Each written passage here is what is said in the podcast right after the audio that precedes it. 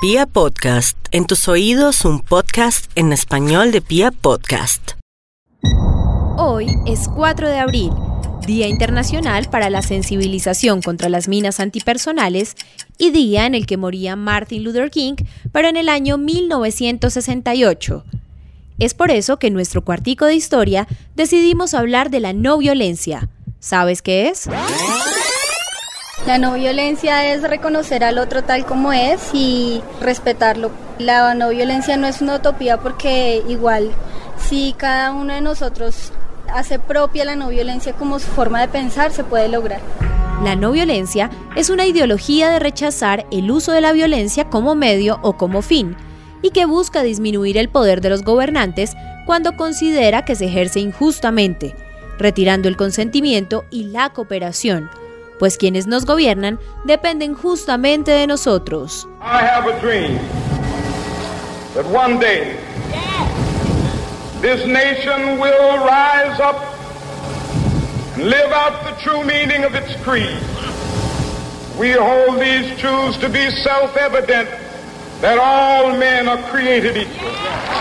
Estamos escuchando uno de los discursos más famosos de la historia, en voz de Martin Luther King, quien tenía el gran sueño de una nación libre para todos, sin importar las creencias, visiones políticas, estatus social o color de piel. I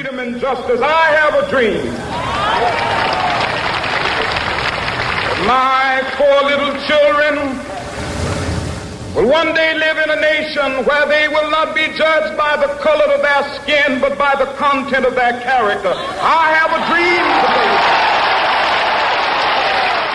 ¿Por qué lo relacionamos con la no violencia?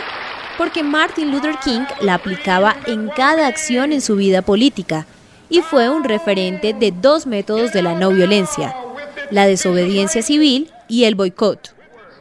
De hecho, organizó un boicot de 352 días en contra de una empresa en Alabama bajo el lema I am a man, yo soy un hombre. That it is a crime for people to live in this rich nation and receive starvation wages. Reclamando derechos que hoy entendemos como fundamentales, Martin Luther King fue asesinado un día como hoy, 4 de abril, pero en 1968, mientras estaba en el balcón de su habitación en un hotel en Memphis, Tennessee. Some very sad news for all of you, and I think uh, sad news for all of our fellow citizens and people who love peace all over the world. And that is that Martin Luther King uh, was shot and was killed tonight in Memphis. para mí es la ausencia de cualquier tipo de conflicto. Que si es una utopía, eh, en cierta medida sí, porque cuando hay intereses de por medio, estos de una u otra manera confluyen o desembocan en luchas de poderes. Son los niños, son los viejos, son las madres, somos todos caminando.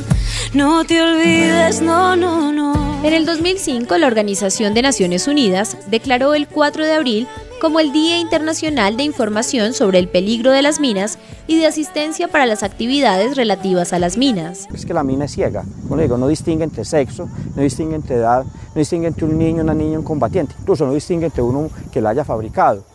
Uno de ellos mismos puede caer y cada rato caen víctimas de minas, ellos mismos víctimas de su propio invento, ¿cierto? Según cifras del Gobierno Nacional, de los 1.122 municipios en Colombia, 715 han tenido minas antipersonal y más de 11.600 personas han sido afectadas por estos artefactos explosivos en el marco del conflicto armado. Timochenko, remángate. Gavino, remángate. Antonio García, remángate. Iván Márquez, remángate. Todos, remanguémonos. Nosotros ya lo hicimos.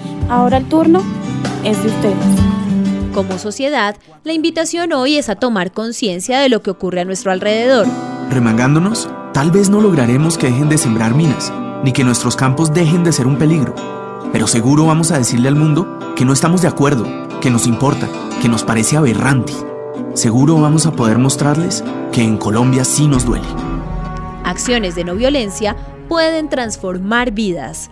Ser empáticos y solidarios nos permitirá construir un mundo mejor para los que vienen detrás. Somos arroba Aleja Quintero N y arroba Felipe Uf. Nos encontramos mañana en otro cuartico de historia.